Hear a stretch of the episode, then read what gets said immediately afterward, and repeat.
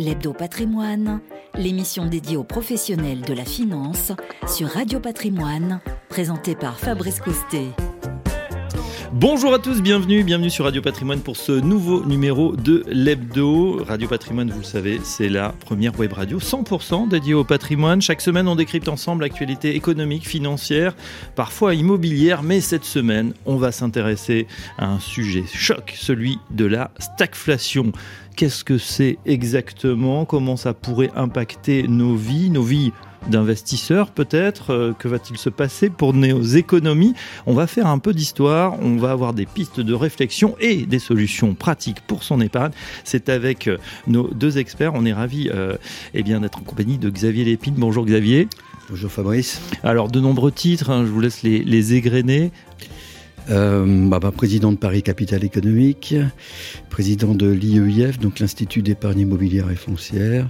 J'étais également le relais d'Emmanuel Macron sur le logement pour la campagne présidentielle et encore un certain nombre de fonctions. Voilà. Et oh, merci d'être là du coup. Et euh, vous êtes en compagnie de Guillaume Essed. Bonjour euh, Guillaume. Bonjour Fabrice. Le, euh, alors vous, vous êtes quoi Directeur général de, de GFINEO Oui, j'ai fondé GFINEO il y a Fondateur. 13 ans déjà. Avec 13 un ans. cabinet de conseil en investissement s'adresse à une clientèle de famille essentiellement. Voilà, clientèle de, de famille. Donc vous êtes au cœur du réacteur, peut-être sur certaines inquiétudes, vous allez nous dire de la part de, de vos clients par rapport à, à cette situation un peu compliquée qu'on est en train de vivre, en tout cas pour notre épargne, pour le patrimoine. L'hebdo patrimoine spécial stagflation, c'est parti. L'Hebdo Patrimoine, l'émission dédiée aux professionnels de la finance sur Radio Patrimoine. Cette semaine, on parle de stagflation dans l'hebdo patrimoine. On va commencer par le début, c'est-à-dire définition, vous aviez l'épine de, de cette stagflation, un mot qui euh, rapport, rapport, enfin, rappelle pas de forcément de très bons souvenirs. Euh, La stagflation, comme son, son nom l'indique, est un nom composé qui euh, réunit stagnation, donc c'est la stagnation du PIB, donc c'est un très faible, c'est une très faible croissance économique, voire une croissance économique négative, avec une inflation forte. Mm. C'est euh, la définition, ça c'est la définition. Pour que l'on puisse parler de situation de stagflation, il faut qu'il y ait deux trimestres consécutifs où on se retrouve avec une inflation forte et une croissance. C'est quoi une inflation forte? Ouais, c'est dans le contexte que nous vivons, c'est au-dessus de 5%. D'accord, là on, on est à 4,8% sur un an en avril 2022. C'est quand même du jamais vu depuis le milieu des années 80. Est-ce qu'on tangente justement du coup cette inflation forte? Oui, clairement oui. La situation, si, l'on reprend la période que l'on a connue de stagflation, la, la grande période c'était les années 74 à 82, donc on avait eu le choc pétrolier de 73 où les prix du pétrole avaient doublé, puis un deuxième choc pétrolier en 79 euh, avec la crise iranienne où les prix avaient été multipliés par trois. À l'époque, l'économie était essentiellement industrielle, et donc la, la répercussion, c'est ce qui caractérise très souvent la stagflation, c'est que l'inflation, c'est de l'inflation importée, c'est un choc exogène, et ce n'est pas un choc endogène à l'éco- à l'économie nationale. Donc là, on n'est quand même pas très loin de cette situation, euh, du fait notamment, mais pas uniquement, de, de, la, de la crise ukrainienne. D'accord, le pétrole a, a pas doublé, mais en tout cas on sent déjà euh, effectivement les... Bah, les augmentations qui passent, notamment pour les automobilistes, quand on fait son, son plein. Alors, il y a eu ce bouclier euh, tarifaire. Euh, alors, ça, c'est la, première patte, on va dire, la- l'in- l'inflation, et puis le fait aussi qu'on a une croissance en, berne. Alors, il y a quand même d'énormes différences aujourd'hui par rapport à la situation des années 70. La, première et peut-être la plus grande différence, c'est que ce n'est pas qu'un choc exogène du pétrole, c'est euh, du prix du pétrole, c'est aussi le, fait que de- depuis 2008, on a injecté énormément d'argent dans l'économie. On a eu la crise de 2008 dont on se souvient tous. On a pensé en 2009-2010 qu'il y aurait de l'inflation et finalement la mondialisation et les gains de productivité et la technologie ont fait qu'on n'a pas constaté d'inflation. Bon, on a continué effectivement à voir euh, croître très fort la masse monétaire dans le monde, euh, dans des proportions euh, quand même très importantes. Mhm. Si je reprends des statistiques un peu longues, en 1980, quand on mettait un euro de plus dans le système économique mondial, on avait un euro de croissance. Aujourd'hui, il faut plus de 4 euros de dette supplémentaire pour faire un euro de croissance. Et la grande surprise qu'on a connue dans les années 2000, et ça c'était grâce à la mondialisation et euh, également au gain de productivité de technologie, bah, c'est qu'on pouvait créer toute cette monnaie sans avoir d'inflation. Il n'en demeure pas moins que cette monnaie, elle circule, elle est, elle est quelque part euh, en l'air aujourd'hui Oui. et qu'elle est euh, du fait même, en plus du, quoi qu'il en coûte, qui n'est pas que national mais mondial, on, voit bien qu'il y a énormément d'argent dans, le circuit et finalement une, euh, une économie qui du fait des différentes crises, que ce soit la supply chain euh, de, production dans le monde, que ce soit le, les, les, relocalisations euh, des industries ou d'une partie de l'activité, on voit bien que toutes les conditions sont réunies finalement pour qu'il y ait de l'inflation. Alors l'inflation, c'est pas en soi mauvais, Mhm. Après, c'est la proportion qu'elle prend et c'est elle est les circonstances dans lesquelles elle, elle, se fait. Parce que quand vous êtes dans une situation de stagflation, c'est-à-dire croissance économique faible et inflation élevée, eh ben, les banques centrales, à un moment donné, c'est déjà le cas aux États-Unis, n'ont pas d'autre choix que de monter les taux d'intérêt pour éviter de créer un cercle vicieux permanent. C'est ce qu'on est en train de vivre actuellement, ça y est. Bah, c'est ce qui se passe parce qu'on a effectivement une activité encore très soutenue aux États-Unis et euh, en même temps une inflation très importante. Ça se passe pour le moment nettement moins en Europe au niveau de l'activité, mais euh, on voit bien qu'il n'y a pas tellement d'autres choix. Donc là, dans les situations de stagflation, finalement, ceux qui souffrent le plus, c'est quand vous avez une, inflation très forte, une activité économique très faible, bah, c'est le, le retour du chômage et puis c'est la perte de valeur des actifs. En fait, excusez-moi, je suis un tout petit peu long, mais ce qu'il faut voir, c'est que toute cette création monétaire qu'on a eue euh, depuis 30 ans et qui s'est accélérée depuis la crise de 2008, euh, ça, il y a une équation qui s'appelle l'équation de Fischer, c'est la masse monétaire par la vitesse de circulation qui est égale au volume à la multiplication des prix par les quantités euh, d'économies réelles produites. En réalité, on voit bien, que les prix n'avaient pas beaucoup augmenté depuis 2008, mais alors qu'il y avait eu énormément de création monétaire, mais sur le fond, ce qui s'est passé, c'est que l'augmentation des prix, elle n'a pas eu lieu dans, euh,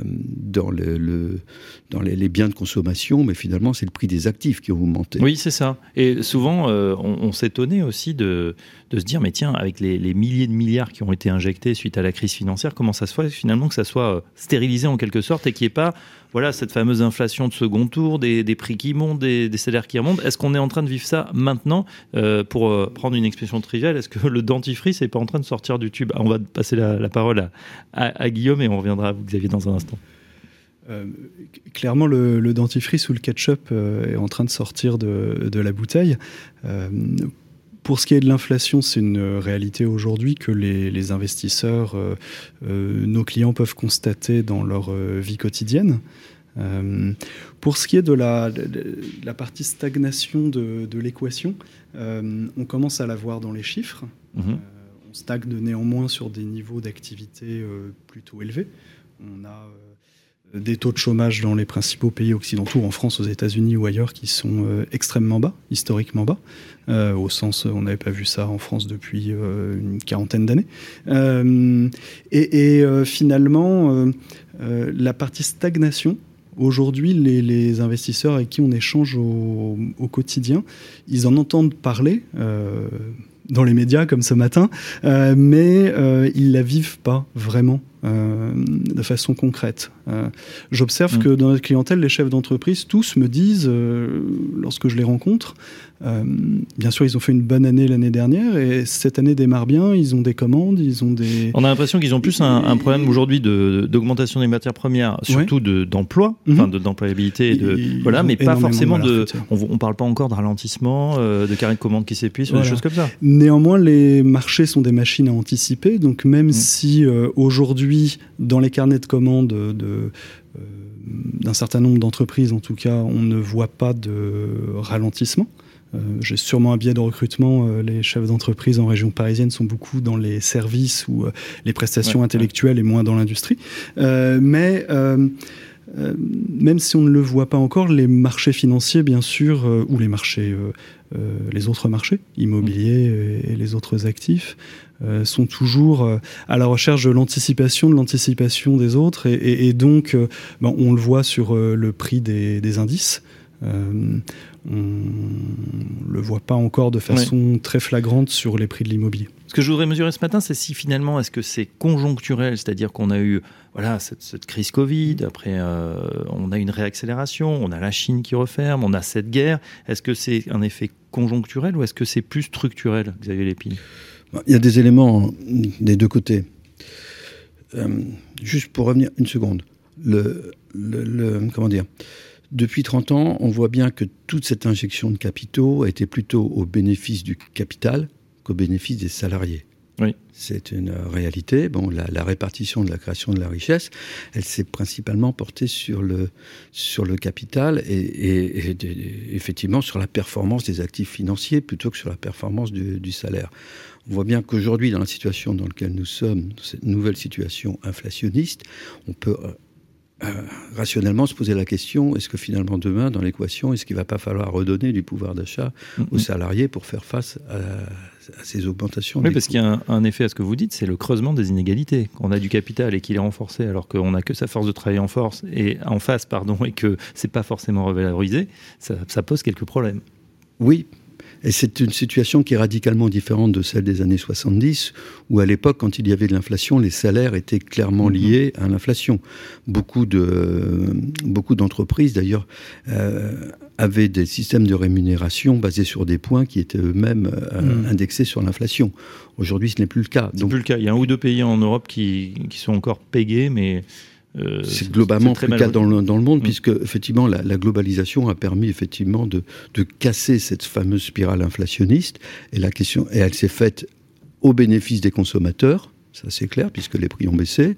Elle s'est faite de façon plus difficile au niveau des personnes euh, producteurs, donc une espèce de schizophrénie entre la situation de consommateur et celle de producteur.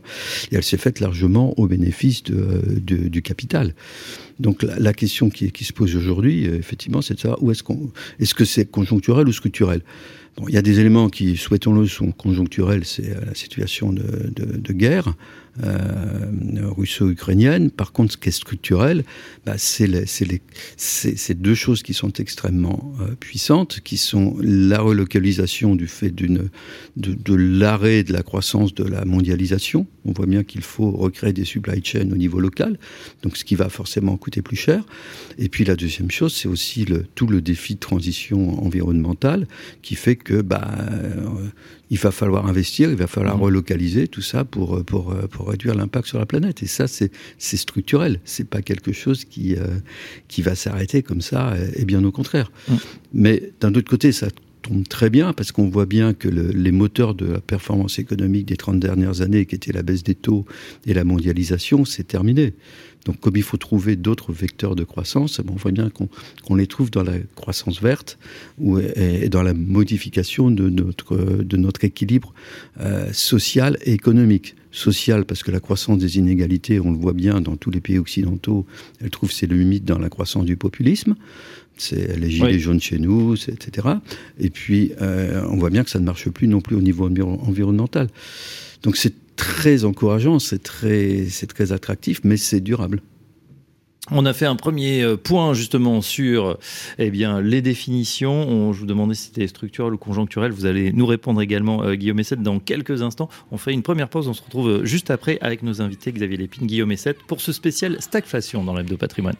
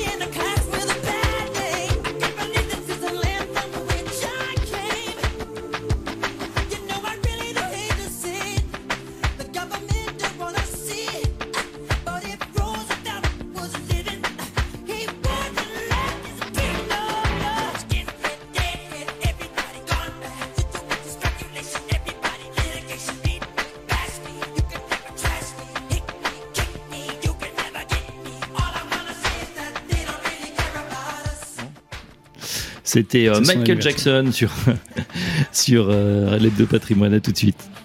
L'hebdo patrimoine, l'émission dédiée aux professionnels de la finance sur Radio Patrimoine. Euh, deux experts en plateau avec nous ce matin, Xavier Lépine, président euh, de Paris Île-de-France Capital Économique et Guillaume Essette, directeur associé du cabinet euh, Gfineo. Guillaume, on parlait, on a fait déjà une première partie voilà, historique, on va dire, où on a posé les bases du sujet sur cette stagflation, voilà, inflation d'un côté et puis décroissance peut-être de l'autre, ou en tout cas des choses pas très sympathiques. vous avez dit effectivement que les marchés anticipent toujours, hein, c'est vrai, et, et, on est rapide à se projeter, peut-être encore plus rapide. On a a l'impression avec ces, mouvements euh, algorithmiques, on sent que voilà, quand ça craque, ça craque d'un coup. On l'a vu sur les valeurs du Nasdaq. On va même pas parler du crypto crash, ça tourne peu de gens, en tout cas, je pense, chez vos clients. Euh, pour autant, on, peut se poser la question est-ce que voilà, c'est quelque chose de, durable ou est-ce qu'il y a quand même euh, des, lueurs à, l'horizon? On a l'impression qu'on est dans une séquence avec effectivement les banques centrales qui sont en train de, serrer la vis. On avait voilà des tombereaux de monnaie qui sont tombés et puis là, c'est en train de s'assécher un petit peu. Alors l'inflation, c'est une bonne nouvelle pour personne, ou presque personne. En effet, la question qui se pose, c'est à, quel point est-elle euh, durable et va-t-elle s'auto-entretenir? Euh, on, verra ça euh, à travers la transmission au salaire de l'inflation. Mm-hmm. Les salaires vont-ils monter? Si oui, on est très probablement dans quelque chose de, de durable. sinon, eh bien, on sera dans une situation pas simple parce que euh, les dépenses contraintes des ménages euh, augmentant à travers les prix de l'énergie et d'un ensemble de biens de première nécessité. Pour les ménages euh, les moins aisés, ça veut dire renoncer à d'autres dépenses. Et, donc, et, donc ça, c'est pas bon pour les fournisseurs de ces autres dépenses et pour, pour l'économie en général. Après, pour ce qu'en France, c'est assez particulier, mais la, mm. croissance est vraiment tirée par la consommation, comparément à d'autres pays. Donc si ça cale, ça peut être embêtant. Oui, si les salaires montent pas avec les, mm, mm. avec les prix, ça pose problème, même si euh, beaucoup de pays, dont la France, ont mis en place des systèmes de soutien euh, pour euh, aider, aider la partie de la population pardon, la plus touchée par, euh, par, les hausses des prix, euh, ce qui bien sûr ne va pas dans, un, dans le sens de la réduction des, déficits budgétaires. Euh, on le voit avec les, les, rabais sur, sur l'énergie mm-hmm. et les différentes, les différentes aides qui sont en cours de, en cours de lancement. Mm. C'est pas, pas des rabais, on appelle ça le bouclier tarifaire, ça fait beaucoup plus super-héros de l'économie. on protège tout le monde. Après, il y a la question du prix des actifs. Mm. Et sur le prix des actifs, euh, qu'on soit sur euh, le prix des entreprises, le prix euh, des obligations, le prix de l'immobilier, le prix des, des, crypto-actifs ou de l'art, que sais-je. ce qui compte beaucoup, c'est le niveau des taux d'intérêt. Et en fait, on a tendance à assimiler inflation à hausse des taux d'intérêt parce qu'historiquement, c'est en mmh. effet la, la, réponse classique des banques centrales pour euh, euh, calmer l'économie et lutter contre l'inflation. On monte les taux. Euh, on peut les monter assez haut, comme on l'a vu au, début des années 80, on était à, plus de 10%. là, on, on sort d'une période assez longue avec des taux entre le zéro et le négatif. et quand les taux remontent, de façon générale, euh, c'est pas bon pour le prix des actifs, quel qu'il soit. Euh, alors, euh, la question, c'est quel va être le rythme eh de ces hausses de taux qui ont démarré aux États-Unis, qui sont annoncées comme pouvant démarrer cet été en Europe. J'entends pour les taux courts, hein, les, taux, les taux à long terme ont déjà monté, y compris en Europe. Ils sont toutefois sur des niveaux qui sont relativement modestes, et en absolu et en regard de l'inflation. Euh, la France qui empruntait euh, en négatif, il y a à taux négatif sur 10 ans, il n'y a pas si longtemps. Maintenant, on mhm. va payer euh, à peu près 1% sur sa dette. Quand on a une inflation de 3,5% à 5%, ça reste attractif. Voilà, enfin, attractif pour celui qui emprunte. Est-ce qu'on n'est pas, en, écoutant Guillaume, j'avais cette réflexion, dans un, dans un rééquilibrage finalement après des excès, justement, avec peut-être des bulles, on a vu effectivement sur des valorisations d'entreprises, sur de l'immobilier, sur différents actifs ou bah, bah, comme c'était pas allé dans les salaires, finalement, c'était allé sur plein d'autres actifs? Oui, il est clair que les actifs, d'une manière générale, ont bénéficié d'une situation hors norme, d'une croissance économique dans le monde. Si, si on prend les, depuis le début des années 2000 ou même 90, c'est-à-dire l'effondrement de l'Union soviétique et donc une période de paix qui a duré quand même pendant très longtemps, on a eu quand même 5% de croissance dans le monde, euh, grosso modo de 2000 à, à, 2015, pratiquement sans inflation. et avec une baisse des taux d'intérêt. Pour perdre de l'argent dans ce contexte-là, il faut vraiment le vouloir. Euh, quelle que soit la classe d'actifs dans laquelle vous alliez, que ce soit des obligations dont les taux baissaient, donc leur prix s'améliorait, que ce soit des actions qui évidemment les entreprises n'empruntent pas cher et donc euh, ont une, performance financière boursière euh, très attractive. L'immobilier, j'en parle même pas. Mmh. Et vous dites ça, pourtant on a eu quand même deux belles crises, une de la bulle Internet et une autre de, qui était la plus forte depuis 1929, c'est-à-dire la crise des subprimes il n'en demeure pas moins que sur, le, celui qui, qui, détenait euh, long terme et qui mettait un peu de l'argent tout le temps, euh, une fois de plus, il y a eu des performances euh, à deux chiffres dans la plupart des, catégories d'actifs. Donc là, ce que je dirais, ce qui est très intéressant dans la situation actuelle, c'est que on voit bien que ça ne sera plus le cas, et donc l'allocataire d'actifs et la sélection des investissements va devenir euh, essentiel. C'est-à-dire que jusqu'à présent, à la limite, vous achetiez des fonds euh, benchmarkés le moins cher possible, et euh, on faisait un peu de tout. on traduit le fonds benchmarké, c'est-à-dire on prend un fonds CAC 40, il fait la performance du CAC. Un fonds Dow Jones, il fait la performance du Dow Jones. Un tracker, comme on les appelle. Oui. En plus, ce qui est très intéressant dans la situation actuelle, c'est finalement la, une des mesures de, rétorsion du, gouvernement américain qui, qui, a été de geler les, avoirs en dollars de, banques centrales et de banques privées euh, non résidentes, si je puis dire. C'est quand même euh, c'est un bouleversement de l'ordre mondial. Les, Américains l'ont fait une première fois d'une certaine manière en 71. En 71, ils ont arrêté la convertibilité de, du dollar en or parce qu'ils avaient imprimé tellement de dollars qu'ils pouvaient plus convertir mmh. en or. Tout ça a amené la crise de 73, puisque du coup, bah, les pays producteurs de, pétrole se sont dit, puisqu'on peut plus convertir le dollar en or, eh ben, on, augmente le prix du pétrole. Et là, d'un seul coup, vous vous dans une situation où un pays décide de geler les avoirs déposés dans son pays, des avoirs en dollars. Donc le, dollar n'est plus une monnaie refuge. Donc vous, avez, vous allez avoir le retour des monnaies régionales. Mais lesquelles? Alors lesquelles? on a vu en tout cas que pour l'instant la valeur refuge, par, euh, voilà, c'était vraiment le billet vert. Avec, euh, on n'est pas à la parité sur l'euro, mais pas loin, on est à 1,03. Euh, ça veut dire que les gens ont beaucoup plus confiance dans le dollar que dans n'importe quelle autre monnaie. Et on a vu d'ailleurs que l'or aussi, qui, a flambé alors, lors de l'invasion de, l'Ukraine, est revenu à, à son niveau du début d'année. Ça prouve bien aujourd'hui toutes les incertitudes. Qui détient la dette américaine? Les Chinois. Les Chinois qui a, qui a envie d'envahir Taïwan éventuellement hmm. Bon. Quelles sont les mesures de rétorsion possibles? On les a vues à l'œuvre. Donc, euh, si vous voulez, cette situation géopolitique, elle n'est pas neutre. Elle veut dire simplement qu'on a changé complètement de paradigme depuis maintenant quelques mois. Alors, celui qui, sait euh, ce qui va arriver, bah, bah bravo, hein, c'est très très fort, mais il n'existe pas. On peut, juste se dire qu'on a un prix de l'incertitude. Et le prix de cette incertitude, on va, le voir dans la volatilité du prix des actifs, dans les primes de risque à payer pour détenir des actifs, parce que, objectivement, il faut être réaliste. On ne sait pas où on va.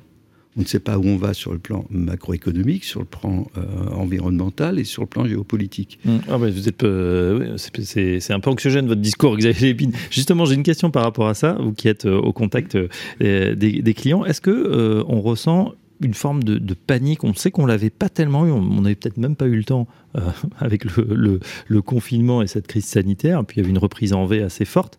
Est-ce qu'aujourd'hui, avec cette nouvelle baisse qui se traduit notamment sur les marchés, il y a une inquiétude de la part des, clients? Panique, non. Euh, c'est pas ce que j'ai constaté euh, à ce jour. Inquiétude euh, dans certains cas, mais inquiétude mesurée. Euh, alors pour mettre pas de bank run, pas de, on vous appelle pas en disant vendez tout, euh, on est peut-être à, l'aube d'un nouveau crack. Alors, euh. Euh, notre, euh, je dirais, notre euh, cible de clientèle, c'est la clientèle qui investit à long terme. Mm. On n'est pas du tout dans des démarches de type trading, suivi de tendance à court terme, ce qui explique peut-être le, le, le, côté relativement paisible des investisseurs avec qui j'échange. puisque si on est en bourse, vous parliez du Nasdaq ou du, ou, du, CAC qui sont en baisse depuis le début de l'année de 15 à 25% selon les indices. et bien, euh, si on met les choses en perspective et si on investit en action, on le fait normalement avec une optique de long terme sans chercher à gérer sa performance au trimestre, qui serait pas très raisonnable sur cette classe d'actifs. 15 à 25% de baisse, c'est une vraie baisse. Néanmoins, euh, on n'est pas à ce jour dans le cas d'un crack historique qui serait de 40 à 50% de baisse. Mhm. Il euh, euh, y, a des chances que ça, que ça puisse arriver? Je rejoins tout à fait. non, mais allez, soyons un peu dans la petite fiction. Qu'est-ce qui pourrait faire que, en général, on sait, et vous l'avez très bien dit, ça, ça, provient des taux ou d'une décision un peu brutale des banques centrales, notamment, qui décident à un moment, voilà, d'accélérer dans la remontée de taux. ça pourrait faire caler le marché et, inquiéter. Et puis on sait qu'après, avec le jeu voilà, des anticipations, des algorithmes, etc., ça peut descendre très très vite, euh, très fort. Oui, c'est la surprise qui fait bouger les marchés, mmh. ce qui est déjà euh, anticipé euh, et par définition à peu près dans les cours. Euh, donc un événement géopolitique inattendu, un, événement de type banque centrale inattendu, quoique les banques centrales aujourd'hui communiquent énormément en amont de leurs décisions et donc font en sorte de certes remonter les taux, mais en encadrant l'effet sur les marchés. Mmh. Euh, la guerre, hein, c'est vrai que c'était un signe noir, personne ne l'avait attendu, pourtant on voyait les troupes se masser, on voulait peut-être pas trop y croire, on avait chaussé les lunettes roses. Euh, c'est vrai que c'est jamais très bon d'avoir une guerre sur son continent. Bon, euh, le, pire n'est pas certain hein, en matière de, conséquences, mais si on se remet un tout petit peu dans un contexte historique, je, rappellerai simplement les, vœux de Giscard d'Estaing en 1980. Euh, je m'en souviens très bien. Euh, j'étais déjà en âge de voter, donc euh, ça me donne un, handicap par rapport à beaucoup de personnes aujourd'hui. Mais l'avantage d'avoir vu Giscard expliquer que les troupes russes se massaient à, la frontière est-allemande, que les chars faisaient leurs manœuvres et qu'il fallait quand même qu'on était en pleine guerre froide, qu'il y avait une crise de l'énergie sans précédent et des taux d'intérêt qui, qui étaient en train de monter gentiment jusqu'à 15%. Mais après, il a dit bonne année à tous. Bonne année, mais n'oubliez pas de voter pour moi. Euh, ça n'a pas totalement marché en ce qui le concerne, mais c'est ce, type de, de, situation qui n'est objectivement pas sans rappeler euh, celle d'aujourd'hui. Mhm. Quand je dis que le pire n'est pas certain, ce qui est absolument évident, c'est qu'on est en guerre commerciale. Il faut pas, faut arrêter de se voiler la face et de dire non, non, on n'est pas en guerre. On est en guerre commerciale. C'est à minima, c'est le cas. Euh, et c'est une guerre commerciale qui est vicieuse, c'est une guerre commerciale qui, parce qu'en fait, en même temps, c'est nous qui décidons euh, des sanctions et on n'a pas d'autre choix que d'en faire, mais en même temps, on en subit une partie des conséquences. Et, cette guerre, elle n'est pas que commerciale. Je veux dire, qu'est-ce qui nous a fait monter le populisme en, Occident et singulièrement en Europe? C'était largement euh, la crainte de la mondialisation et, et de l'immigration. Qu'est-ce qui est en train de se passer aujourd'hui bah, C'est des réfugiés mhm. qui arrivent. Euh, on craignait les réfugiés climatiques, on commence à avoir des réfugiés de guerre, on aura demain des réfugiés de la faim si cette guerre se prolonge. Et ils viendront pas d'Ukraine, ils viendront d'Égypte, ils viendront de tous les pays qui souffrent. Donc, euh, penser que tout cela peut bien se passer, euh, cela dit, on est à moins 15, et je rejoins totalement Guillaume, c'est pas, c'est aucun moins 15, moins 20 après toutes les performances qu'on a eues les années précédentes, euh, on peut gentiment glisser à moins 30, euh, sans pour autant que l'on vive cela comme quelque chose d'un mm. drame absolu. Hein, alors, on, espère qu'on n'a pas encore déprimé tout le monde. on est dans un numéro spécial stagflation. On essaye d'avoir justement les, scénarios qui pourraient euh, nous arriver. Justement, euh, dans quelques instants, on va parler marché et on va parler euh, patrimoine, hein, du côté de votre épargne. Pratiquement, quels sont les impacts déjà réalisés? Qu'est-ce qu'on peut faire pour se protéger éventuellement en cas de scénario du pire? C'est dans quelques instants avec nos experts. On revient dans l'hebdo patrimoine.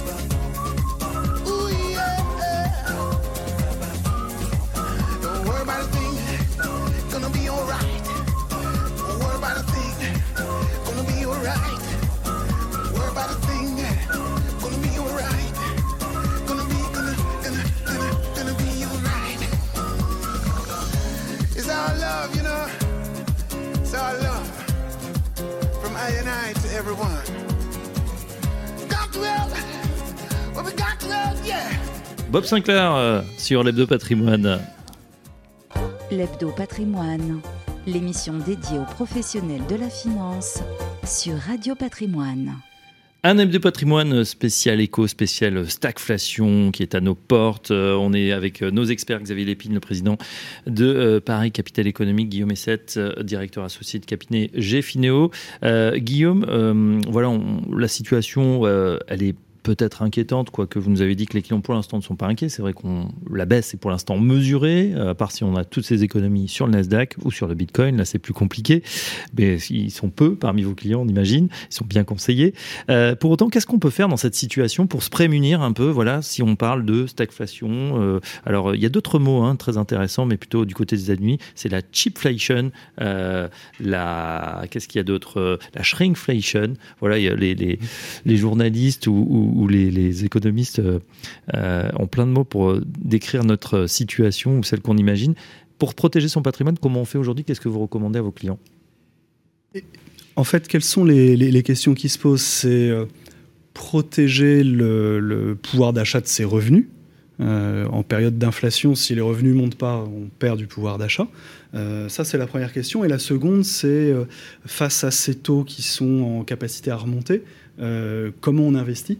Puisque on en parlait tout à l'heure, euh, euh, les taux qui montent, c'est bon pour personne. Donc, euh, comment faire pour s'en sortir? Mm. Alors, des incertitudes et des périodes de, ce type, elles ont existé par le passé.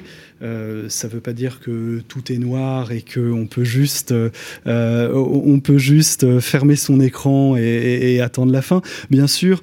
alors, sur les revenus. Sur les revenus, là, on va parler des revenus du patrimoine. Typiquement, quelqu'un qui vit des revenus de son patrimoine, par exemple parce qu'il est en retraite, mm. ou qui souhaite avoir une activité euh, sans se mettre de pression particulière sur euh, la rentabilité de cette activité. Eh bien, euh, aujourd'hui, je dirais, c'est la monnaie qui se déprécie. C'est la monnaie qu'on a créée en quantité industrielle depuis 2008 et en particulier depuis 2020 qui se déprécie. Et pour se protéger de cette monnaie qui se déprécie, il faut des revenus qui s'apprécient en même temps que l'inflation. Alors, ça veut probablement dire plutôt des actifs réels, c'est-à-dire des choses que les banques centrales ne peuvent pas imprimer. la solution la plus évidente dans l'esprit de beaucoup, c'est l'immobilier sous une forme ou sous une autre, oui, puisqu'on se dit euh, les loyers vont être indexés, eux, Alors, il y, a deux choses. Il y a les revenus, euh, il y a les revenus et puis il y a la valeur euh, des immeubles. Mm, mm. Si on parle des revenus, d'un point de vue, je dirais, théorique et juridique aujourd'hui, en effet, les, les, loyers sont en général indexés sur, on va dire, sur la hausse des prix. Euh, alors je, voyais Xavier Lépine euh, hocher un peu la tête. On entend beaucoup de, on entend beaucoup de euh, déclarations actuellement sur le thème de ne faudrait-il pas geler les loyers pour euh, euh, protéger les pour protéger les ménages finalement qui ne voient pas. Mais c'est le euh, cas, c'est le cas déjà. ça a été confirmé par le Conseil d'État mhm. à Lille, mhm. à, Paris, bientôt à Nantes, à Bordeaux, dans plusieurs villes. Donc il y a ça. Alors il y a le plafonnement des loyers en, zone tendue qui est une chose, et puis il y a le, la non application générale des, de l'indexation des loyers qui, peut en être une autre. sachant que dans l'immobilier, il y a n'y a pas que le logement. Mm. Euh, et, donc, il euh, faudrait voir comment tout, ça, euh, comment tout cela s'applique. Mais de, de façon, de façon un peu intuitive, chacun se dit si je perçois des loyers, ils sont normalement peu ou prou revalorisés de, mm, mm. de l'inflation. Et c'est une façon de se protéger. Elle est imparfaite, certes, mais c'en est une. Xavier Lépine faisait une petite moue dubitative quand vous avez dit l'immobilier. Pourquoi? Bon, il y a deux types d'immobilier. Il y a l'immobilier tertiaire et l'immobilier de logement. Donc le tertiaire, c'est, on va dire les bureaux pour simplifier. Alors c'est compliqué d'acheter des bureaux, on peut le faire via le mécanisme de pierre-papier. Les pierre-papier, c'est quand même là, euh, globalement, où les, les, particuliers ont un accès le, mm-hmm. plus facile, parce que d'abord, vous pouvez mettre la quantité d'argent que vous souhaitez, alors que quand on achète un appartement, bah, il y a forcément une certaine taille, alors que vous pouvez mettre ça, vous pouvez mettre 5 ou 10 000 ou 50 000 euros, enfin, et puis vous pouvez faire des versements un peu tout le temps en fonction de, de ce qui se passe dans l'immobilier tertiaire, ce qui explique d'ailleurs le, le, succès normal mm. et de, ce type de placement. En période d'inflation élevée, on n'a jamais vu les loyers suivre autant que l'inflation. Ça, c'est une vision de l'esprit euh, qui, se fait plaisir, mais il y a quand même une résistance à la hausse des loyers, que ce soit les indices, la, structuration eux-mêmes des indices, que comme tout simplement la volonté, la, la pression des entreprises à, qu'elles mettent pour ne pas accepter l'augmentation des prix. On a quand même la question aussi sur le tertiaire, qui est quand même assez essentielle aujourd'hui, qui est euh, bah, tout simplement le fait que le télétravail fait qu'il y a moins, moins besoin de bureaux et donc y a quand même un, risque, mhm. euh, pour ne pas dire une certitude, d'une demande de bureau un peu différente et plus basse euh, dans les années à venir que dans les années passées. Je ne dis pas qu'on va vers une crise, je dis simplement ce n'est pas, ce n'est plus la panacée que ça a été dans les années 2000 euh, et 2010. Dans ce qui concerne le logement, là, on peut effectivement parler de, de blocage des loyers ou, ou de non, de non indexation. Il n'en demeure pas moins dans les deux cas de figure que ça, ça reste sur le long terme des actifs qui, qui du fait de leur rareté euh, bah, protège, et surtout le logement, protège relativement bien de l'inflation. Donc l'immobilier, oui, ça coche les cases Ça coche les cases, c'est un problème d'horizon de temps. Mm, mm. Euh, voilà. Euh, mais ça causera, ça, ça cochera moins les cases sur le bureau que ce ne l'a coché dans les années antérieures. Par contre, c'est vrai que faut être réaliste. Est-ce que vous préférez investir aujourd'hui dans du bureau alors qu'il y a probablement un peu trop de bureaux et avec des prix qui sont extrêmement élevés et des loyers qui sont pas très élevés en termes de rendement. Hein. Le, rendement, c'est-à-dire le, le, loyer par rapport au prix euh, des bureaux dans les quartiers euh, d'affaires de la capitale, c'est 2,70%. Euh, bon, ça laisse, euh, ça laisse et, le prix au mètre carré du bureau, c'est quand même toujours dans ces mêmes quartiers, c'est quand même 30 000 euros du mètre carré. Donc la, la, protection de l'inflation dans ce contexte-là, elle est, elle est quand même un tout petit peu. Qu'est-ce qu'on a d'autre comme actif euh, Qu'est-ce que vous conseilleriez? Euh, si vous mettez dans la, dans la peau euh, des Alors, effectivement, patrimoine qui veut, voilà l'idée c'est peut-être pas de, de, faire on a eu vous l'avez souligné sur les actifs des belles années que ce soit en immobilier dans, dans plein de choses. Aujourd'hui déjà pour pas perdre d'argent qu'est-ce qu'on peut faire? Diversification euh, ça c'est clair. Probablement rechercher des entreprises plus en actifs réels et qui sont donc private equity et plutôt orientés euh, vers les fonds qui font de la transition énergétique, euh, peut-être des fonds un peu passe-partout. Beaucoup de produits structurés. C'est pas que j'aime les produits structurés en tant que tels, mais je trouve que le contexte des produits structurés, donc où vous avez une partie obligataire qui vous protège euh, d'une baisse euh, importante de, de la valeur des, des, indices boursiers, mais structuré pas forcément comme il l'était il, il, y a quelques années, mais avec euh, plutôt structuré avec peut-être des commodities, enfin donc des matières premières. Matières premières oui. et, et, donc tr trouver finalement, essayer d'avoir un raisonnement macroéconomique euh, qui correspond à cette situation très particulière. Euh, probablement de ne pas suivre les indices classiques. Mhm. Et là, c'est là tout le rôle et toute la beauté du métier de conseiller en gestion de patrimoine, c'est que lui a une capacité d'analyse et l'accès à des produits financiers qui sont beaucoup plus diversifiés que, euh, que les banques classiques qui vont forcément offrir euh, mhm. les, les, produits de masse. On a beaucoup parlé également, euh, Guillaume, du private equity, nouvelle classe d'actifs. Bon, grosso modo, euh, bah voilà, c'est investir dans des entreprises, mais là, à plus long terme, puisqu'il y a des fenêtres et puis l'argent est bloqué pendant quelques années. Il y a ça. Et puis, n'oublions pas aussi quelque chose qui, à côté du risque et du rendement, c'est toujours les, piliers, bien sûr, pour l'investissement. Il y a aussi euh, euh le sens qu'on donne à son épargne, avec euh, des gens qui ont envie aujourd'hui euh, aussi d'accompagner cette transition énergétique, écologique. Oui, tout à fait. Mais Aujourd'hui, euh, encore plus qu'hier, ce qui compte, selon moi, c'est la bonne segmentation de son patrimoine. Mm. Parce que euh, si on est raisonnable, à court terme, il n'y a pas de solution pour ne pas perdre de pouvoir d'achat. Si on a besoin de l'argent dans six mois ou dans un an, il n'y a pas de solution raisonnable et sécurisée qui permette de placer à plus que l'inflation sur un horizon de temps si court. Donc, euh, il faut de l'épargne de précaution et on peut avoir des dépenses certaines dans six mois, un an, 18 mois. Euh, et il faut s'y préparer et accepter de perdre un peu. Euh, sur cette épargne courte, puisqu'aujourd'hui elle va être rémunérée, euh, disons, à 1% si on est sur un fonds euro, et, à moins si on est sur de, l'épargne euh, bancaire dès qu'on a dépassé les plafonds des livrets réglementés. donc c'est pas grave si c'est sur une part raisonnablement réduite de son patrimoine et qu'on cesse donner un horizon de temps long sur le reste. Et quand on a un horizon de temps long, on peut accepter les incertitudes, on peut accepter la volatilité, on peut accepter, on a parlé de l'immobilier qui est un marché comme un autre, qui peut connaître des phases de hausse ou de baisse, mais si on a un horizon de long terme et qu'on investit de façon consciencieuse, on doit pouvoir s'en sortir raisonnablement, même en mmh. période inflationniste. si on parle des entreprises, euh, les entreprises, alors qu'on les détienne à travers le private equity, donc des entreprises non cotées, ou qu'on les détienne sur euh, des entreprises qui sont cotées en bourse. Euh, dans les deux cas, là, de grosses différences sont en train de se creuser entre les entreprises qui ont du pricing power, qui sont en capacité à augmenter leur prix pour certaines plus vite que leurs coûts, et, et, puis les autres. pour illustrer, on peut prendre quelques exemples que tout un chacun connaît une, une entreprise qui n'a pas bonne presse, euh, Facebook. Meta n'a pas bonne réputation pour différentes raisons, mais néanmoins a, bien baissé ces derniers temps. Euh, et, euh, finalement, elle n'a pas à payer plus cher pour son contenu euh, demain qu'hier, puisque le contenu est fourni gratuitement par les utilisateurs. Mmh. Euh, Encore faut-il qu'il reste là, ça a baissé mmh. aussi parce qu'ils perdent quelques abonnés, mais, les mêmes abonnés se retrouvent sur Instagram, qui fait partie du groupe. Euh, Facebook, c'est Instagram et WhatsApp qui fait la croissance, et puis l'application Facebook traditionnelle qui a, semble-t-il, atteint un plateau en termes d'utilisation. Mais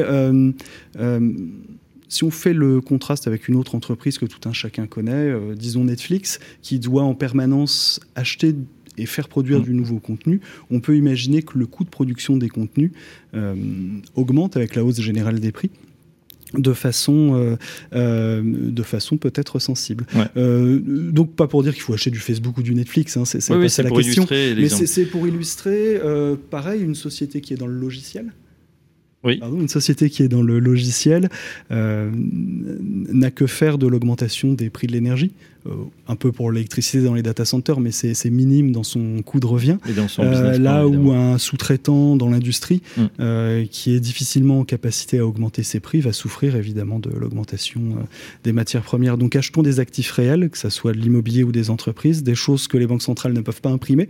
Donc on évite tout ce qui est nominal. Oui, euh, bien entendu les obligations à taux fixe, sauf, si on fait le pari d'une récession forte et, assez rapide. Euh, et euh, on, peut donner aussi un petit conseil, c'est comme vous l'avez dit, les différents horizons de temps, hein, que ce soit court, long terme, moyen terme, revoir aussi peut-être ses objectifs, parce que quand tout monte, finalement, on se dit bon tout va bien, tout le monde est offensif hein, quand ça monte, et puis bizarrement, on se découvre très, très défensif comme profil quand on commence à perdre 10-15% sur, même si pour l'instant on mmh. a entamé seulement les plus-values. Donc allez voir son conseiller en gestion de patrimoine, revoir effectivement euh, son portefeuille, est-ce qu'on est dans une bonne allocation? Euh, Je pense que c'est un conseil qu'on peut donner. Diversifier, on a vu, Xavier, vous nous avez dit, le pire n'est jamais sûr non plus, donc malgré tout ce que vous nous avez euh, raconté, promis et, effrayé, bon, peut être sûr que tout arrive en même temps. Non, et puis euh, cette notion de temps, elle est très importante. Aujourd'hui, on peut encore emprunter à, des taux extrêmement bas alors que l'inflation est élevée. Si on a un horizon de temps long, bah, faut pas investir. Faut, enfin, faut investir, mais faut, faut emprunter. Je veux dire, bah, c'est peut-être encore le moment d'acheter un appartement, c'est peut-être encore le moment de placer, d'emprunter pour placer. Si vous regardez à six mois, c'est pas forcément génial. Si vous regardez à un horizon de temps d'un emprunt euh, long terme immobilier, euh, c'est probablement extrêmement gagnant.